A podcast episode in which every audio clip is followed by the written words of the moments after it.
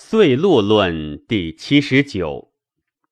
皇帝问于岐伯曰：“经言夏日伤暑，秋必病疟，疟之发以时，其故何也？”岐伯对曰：“邪客于风府，并循旅而下，卫气一日一夜，常大会于风府。”其明日日下一节，故其日作宴。此其先克于己背也。故每至于风府，则凑里开；凑里开，则邪气入；邪气入，则病作。此所以日作上宴也。胃气之行风府，日下一节，二十一日下至尾底。二十二日入己内，注于浮冲之脉；其行九日出于缺盆之中，其气上行，故其病稍易早。其内薄于五脏，横连目圆，其道远，其气深，其行迟，不能日作，故次日乃蓄积而作焉。皇帝曰：“胃气每至于风府，凑里乃发，发则邪入焉。其胃气日下一节，则不当风府，奈何？”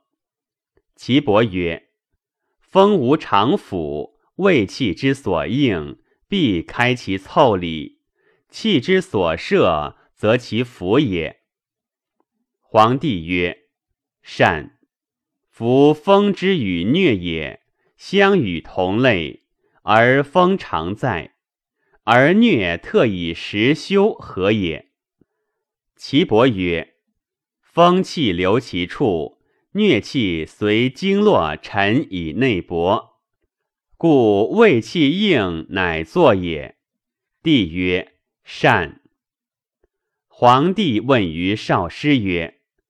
余闻四十八风之众人也，故有寒暑。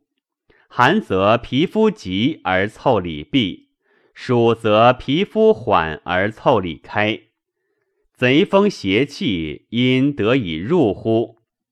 将必须八正虚邪，乃能伤人乎？少师答曰：不然。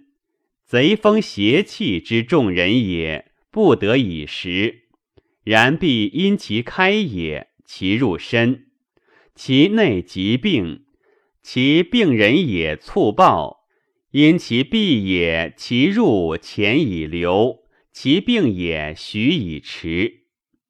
皇帝曰：有寒温合适，凑理不开，然有猝病者，其故何也？少师答曰。帝服之邪入乎？虽平居，其凑里开闭缓急，其故常有时也。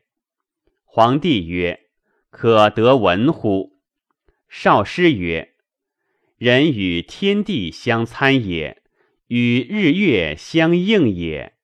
故月满则海水稀盛，人血气积，肌肉充，皮肤质。”毛发尖，凑里细，烟垢浊。当世之时，虽遇贼风，其入浅不深；至其月郭空，则海水东盛，人气血虚，其胃气去，行独居，肌肉减，皮肤纵，凑里开，毛发残，焦里薄，烟垢落。当世之时，遇贼风，则其入身，其病人也猝暴。皇帝曰：“其有猝然暴死、暴病者何也？”少师答曰：“得三虚者，其死暴疾也；得三十者，邪不能伤人也。”皇帝曰：“愿闻三虚。”少师曰：“成年之衰，逢月之空，失时之和，因为贼风所伤，是谓三虚。故论不知三虚，公反为粗。帝曰：愿闻三十。少师曰：逢年之盛，遇月之满，得时之和，虽有贼风邪气，不能威之也。命曰三十。皇帝曰：善乎哉论，明乎哉道，请藏之金贵。然此一夫之论也。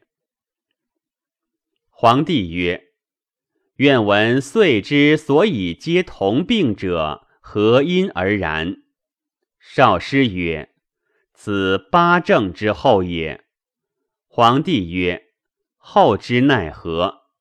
少师曰：后此者，常以冬至之日，太医立于夜折之宫，其至也，天必应之以风雨者矣。风雨从南方来者，为虚风，贼伤人者也。其以夜半至者，万民皆卧而服饭也。故其岁民少病。其以昼至者，万民懈惰而皆重于虚风，故万民多病。虚邪入克于骨而不发于外，至其立春，阳气大发，凑里开。因立春之日，风从西方来，万民又皆重于虚风，此两邪相搏，精气结带者矣。故诸逢其风而遇其雨者，命曰遇岁露焉。因岁之和而少贼风者，民少病而少死。岁多贼风邪气，寒温不和，则民多病而多死矣。皇帝曰：虚邪之风，其所伤贵贱何如？后之奈何？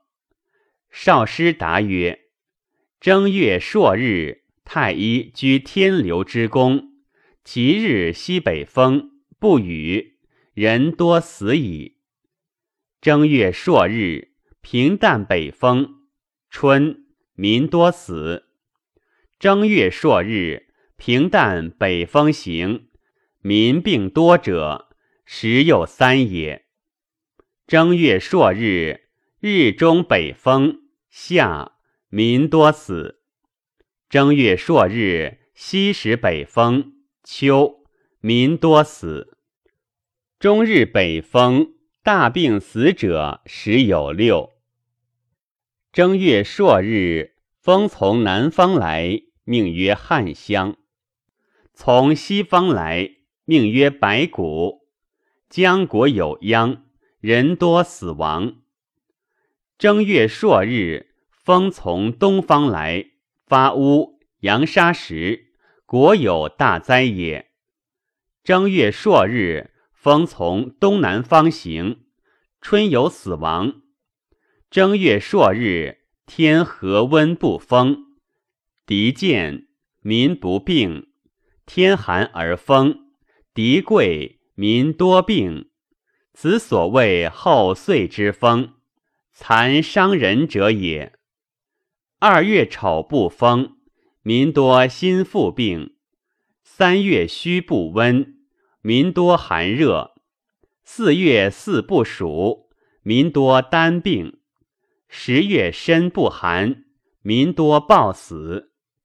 诸所谓风者，皆发乌、折树木、扬沙石、起毫毛、发凑里者也。